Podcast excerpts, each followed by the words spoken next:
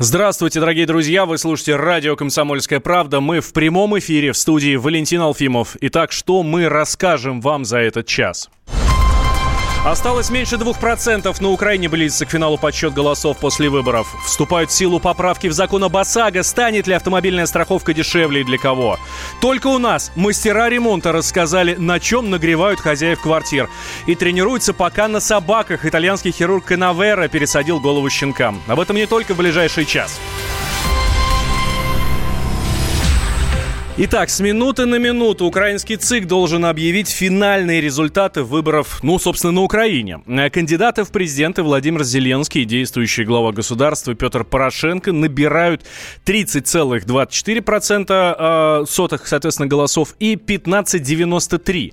Э, это пока предварительные данные. Обработали только 98,3% голосов. Соответственно, осталось совсем немного. Если цифра изменится, то незначительно.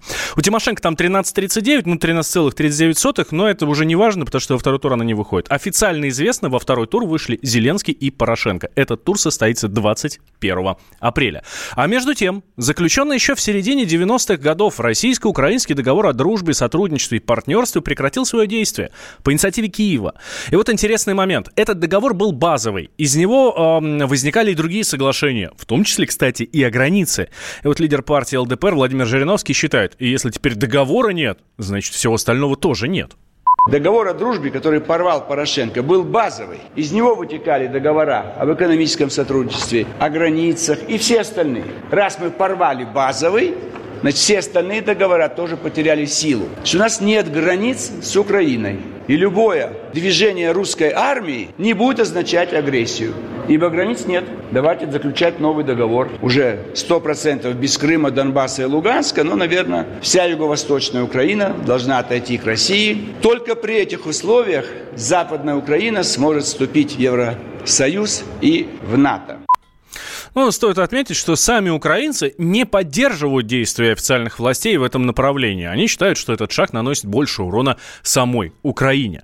Кстати, если возвращаемся к выборам, интересная статистика пришла из Донбасса. Э, эксперты уже говорят, что э, есть манипуляции, манипуляции при подсчете. Э, о чем речь? У действующего президента Украины Петра Порошенко в день выборов 31 марта в этом регионе, соответственно, ну, в Донбассе, да, э, в части Украины, э, в украинской части Донбасса, почти вдвое вырос рейтинг. В Донецкой области 13% всех голосов в поддержку Порошенко обеспечил конкретный один округ округ номер 48, который находится в Краматорске. А, высокая а, поддержка действующего президента, президента Петра Порошенко, была зафиксирована и в 52-м округе. А это так, на минуточку, Дебальцево и Торецк. А, там за него проголосовали 42% избирателей. 42%, 42,71%. Тем временем Послы стран Большой Семерки согласились с предварительными выводами ОБСЕ о президентских выборах на Украине и назвали их конкурентными и мирными. Ну, в общем, все нормально. А вот в Госдуме у нас спорят о том, чтобы, ну, говорят, э, спорят, говорят, ну, не надо признавать выборы на Украине легитимными. Основной мотив, в них не участвовали жители Донецкой и Луганской республик и, соответственно, те, кто живет э, в России и так далее. Ну, правда, с депутатами спорят политологи. Говорят, что нет в этом ни смысла, ни какой-то далекой тактики. Ну, в общем, мнения разные. Мы связались с президентом Центра стратегических коммуникаций Дмитрием Абзаловым и задали ему вопрос, надо ли признавать выборы на Украине. Так вот, по его словам, если мы рассчитываем на диалог с Украиной, то делать этого не стоит схема следующая. Помимо президентских выборов будут парламентские выборы. Там высока вероятность, с учетом того, что у них тоже смешанная система, как у нас, усиление позиций э, партии Юго-Востока. То есть на самом деле достаточно серьезный протестный потенциал, который Бойко может реализовать именно на парламентских выборах серьезно усилив свои возможности и получив, например, там что-то типа там партию Юго-Востока может до третьей получить, например. Uh-huh. Вот. И таким образом блокировать различные инициативы, там связанные с НАТО, с языком. Вот это все проходит через парламент. У Порошенко было эти два ключа за счет Гройсмана и за счет коалиции, которая фактически развалилась уже сейчас. Если это признание, например, паспортов, делать между президентскими выборами и парламентскими выборами, можно подорвать возможность для протестного голосования для Юго-Востока. Если это и делать, то это надо сделать уже после парламентских выборов, когда, например, будут нарушения, либо когда, соответственно, возможность представлять позицию Юго-Востока в парламенте будет заужена. Например, тот же самый Порошенко, ему будет необходимо закидывать непосредственно избирательную составляющую, прежде всего. Кроме того, ему необходимо будет, соответственно, ограничивать одномандатников, потому что там 50% по одномандатным округам, а 50% по пропорциональной системе. И он уже не во всех округах будут мандатные выборы проходить, то есть там уже будет нарушение закона. Это общем... представляет больше возможностей для маневра и оставляет больше пространства для маневра для кандидатов Юго-Востока. Понятно. Если мы признаем сейчас, мы обрубим эти возможности. Все, я это был Дмитрий Абзалов, президент Центра стратегических коммуникаций в диалоге с Андреем Норкиным. Но если самих кандидатов мы, в принципе, знаем достаточно неплохо, то у них есть сторона, которая отчасти, ну, скрыта от глаз электората. Это их женщины, это их жены. Так вот, например, сейчас неподдельный интерес вызывает, ну, скажем так, давайте, некая Елена Кияшко. Это она в девичестве Кияшка, а сейчас она Зеленская. Ну, как вы поняли, я говорю о супруге Владимира Зеленского, э, между прочим, лидера нынешней президентской гонки на Украине. Так вот, сам Владимир говорит, что они познакомились, когда ему было еще 17 лет. И, как он сам уверяет, до сих пор счастливы. И вполне естественно, что Елену сейчас сравнивают с Мариной Порошенко. Так что нам известно о женах кандидатов в президенты? В материале моих коллег.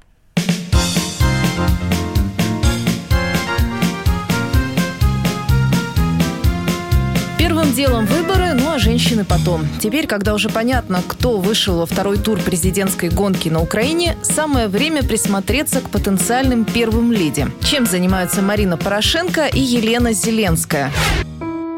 Владимир Зеленский со своей супругой Еленой Кияшко учился в параллельных классах одной Криворожской гимназии. Но познакомились они только будучи студентами. Как рассказывал кандидат в президенты, он увидел ее на улице с кассетой с фильмом «Основной инстинкт» в руках. Хотел заговорить и попросил посмотреть. Елена тогда была не одинока, но молодой настойчивый комик сумел завоевать сердце студентки строительного университета. Как и Зеленский, по специальности Елена не работала, погрузившись в мир веселых и находчивых. Девушка писала тексты для его команды КВН, а затем затем и для студии «Квартал 95». Поженились они лишь через 8 лет совместной жизни в гражданском браке. В 2004 году в семье родилась дочка Саша, а в 2013 сын Кирилл. Незадолго до первого тура президентских выборов Елена признавалась, что пока не примеряет на себя статус первой леди, да и вообще поначалу была откровенно, агрессивно против идеи мужа выдвигаться в президенты. По декларации жена Зеленского владеет квартирой в Крымской Ливадии площадью почти 130 квадратных метров. На нее записана квартира квартира в Киеве площадью 280 квадратов и нежилые помещения в столице Незалежной. Доходы Елены в 2017 году составили почти 200 тысяч гривен. Это чуть больше 400 тысяч рублей. Супруги Зеленские являются конечными бенефициарами в четырех фирмах, включая ООО «Студия Квартал 95».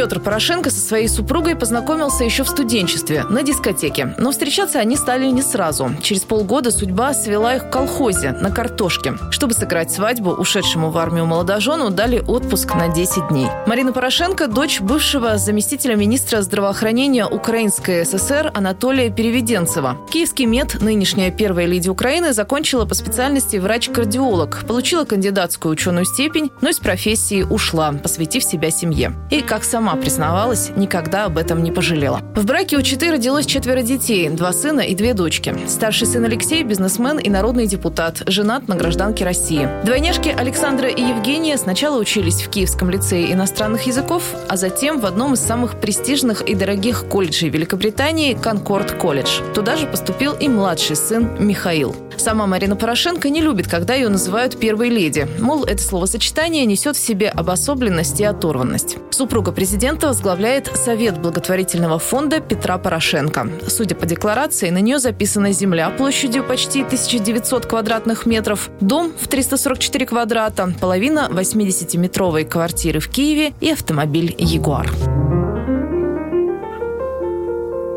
Вот и вся любовь Снимаю батики Это мой последний день На Титанике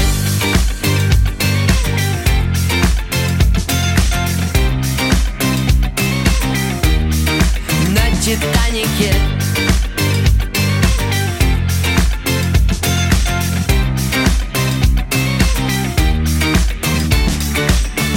Я схожу на берега. Я когда-то верила во что-то большее, чем чьи-то громкие слова Какие-то нежные глаза, а по факту в которых лишь пустота. Я себя сделала сама, я никому ничего не должна.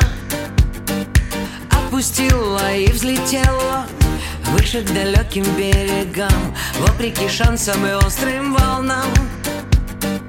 Отпустила и пропела. Вы не мой капитан, а я не ваш океан оставим ненужные проводы. Вы не больше, чем спам Разлитый по сердцам. Нет, не надо слов, не надо паники. Это мой последний день на Титанике Вот и вся любовь Снимаю патики Это мой последний день на Титанике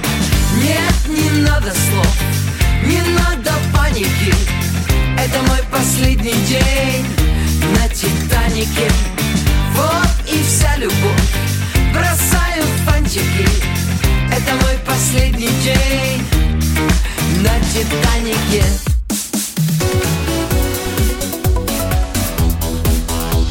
Темы дня. Всем привет, я Андрей Нуркин. А я Юлия Нуркина. И мы переехали. Счастью, не на другую радиостанцию, просто на другое время. Простыми словами теперь в эфире по понедельникам, вторникам и средам в 9 вечера по московскому времени.